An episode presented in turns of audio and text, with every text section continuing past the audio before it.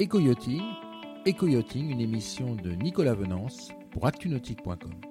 Bonjour et bienvenue à vous dans cette matinale d'éco-yachting, une matinale ensoleillée, une matinale pleine de tramontane, puisqu'aujourd'hui je suis en direct de Saint-Cyprien avec Serge Palarès, le patron de la Fédération française des ports de Plaisance, mais également de l'Association des villes portuaires d'Occitanie. Serge Palarès, bonjour. Bonjour Nicolas.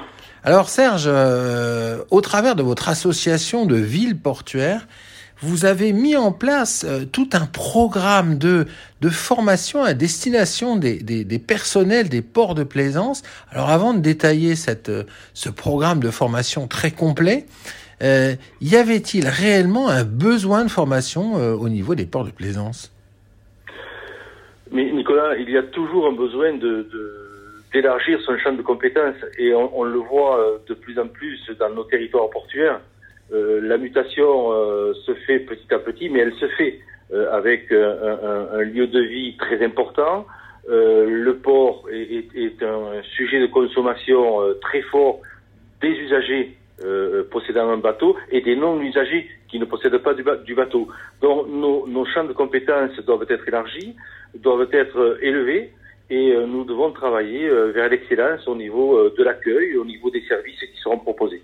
Il y a beaucoup de métiers différents dans un port de plaisance, Serge Palarès Mais il y a, il y a énormément de, de, de, de, de métiers différents, puisque j'ai vu évoluer petit à petit les, les, les lieux de vie de port. C'était d'abord des, des des abris pour les bateaux. Euh, c'est devenu euh, après euh, des lieux de, consommation très forts puisque les bateaux évoluaient, les exigences des, usagers, des plaisanciers évoluaient aussi. Et il y a énormément, énormément de, métiers, de petits métiers qui se sont greffés à l'activité générale d'un port de plaisance.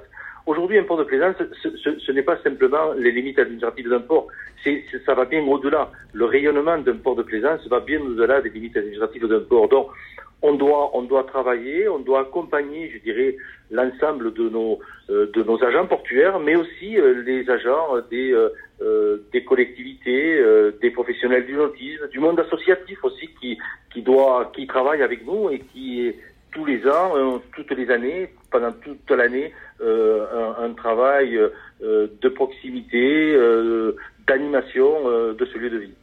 Alors sur cette année 2021, avec l'Union des villes portuaires d'Occitanie, vous avez développé plusieurs formations, parfois qualifiantes, et qui permettent d'augmenter le niveau des, compétences des agents portuaires. Pouvez-vous nous, expliquer ce, ce que vous avez fait?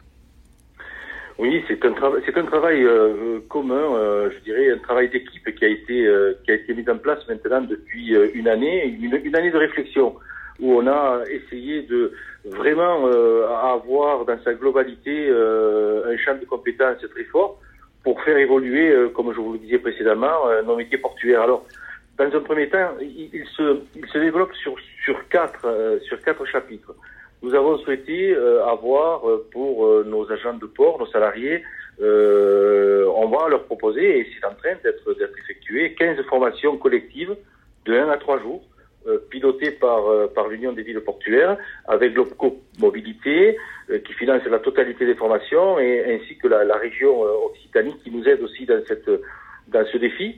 Et c'est en train de, prendre une, dimension euh, vraiment territoriale forte et très intéressante. Le deuxième chapitre, c'est euh, la certification euh, de qualification professionnelle d'agent technique portuaire. La session a, a, débuté le 6 janvier, elle s'est terminée le, le, 28 mars au Gros du Roi.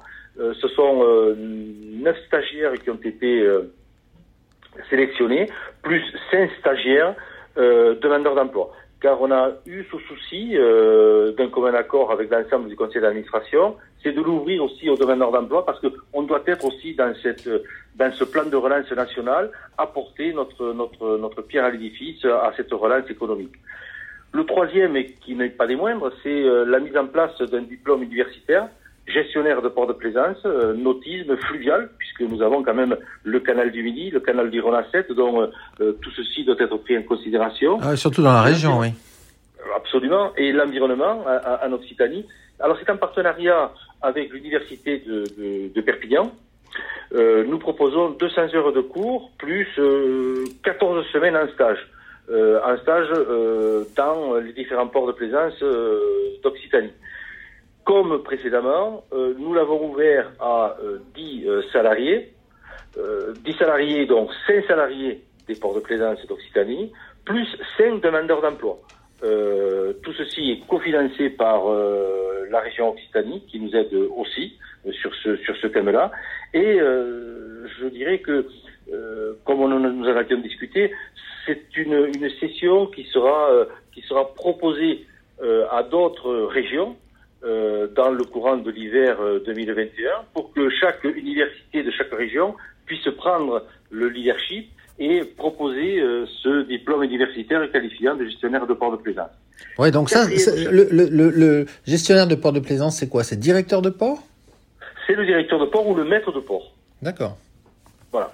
Et euh, nous avons quatrième, le quatrième chapitre, c'est les journées techniques, c'est des ateliers euh, que nous proposons gratuitement aux agents portuaires sur les procédures d'AOT dans un port, sur concevoir une expérience client dans un port, comment euh, on, voit euh, euh, le sujet communication, le sujet marketing dans un port de plaisance. Tous ces, tous ces concepts qui sont en train d'évoluer et tout ceci, c'est des ateliers qui vont se proposer sur l'ensemble des ports au fur et à mesure des 40 ports de l'Occitanie. Donc beaucoup de beaucoup de travail, j'y pense, j'imagine, et aussi beaucoup de mobilisation de votre association pour ce pour ces programmes de formation. Écoutez, moi je suis très très satisfait de cette mobilisation. On, sent, on sent vraiment aussi bien euh, de la part des élus euh, que euh, des directeurs de port vraiment un engagement total dans cette association.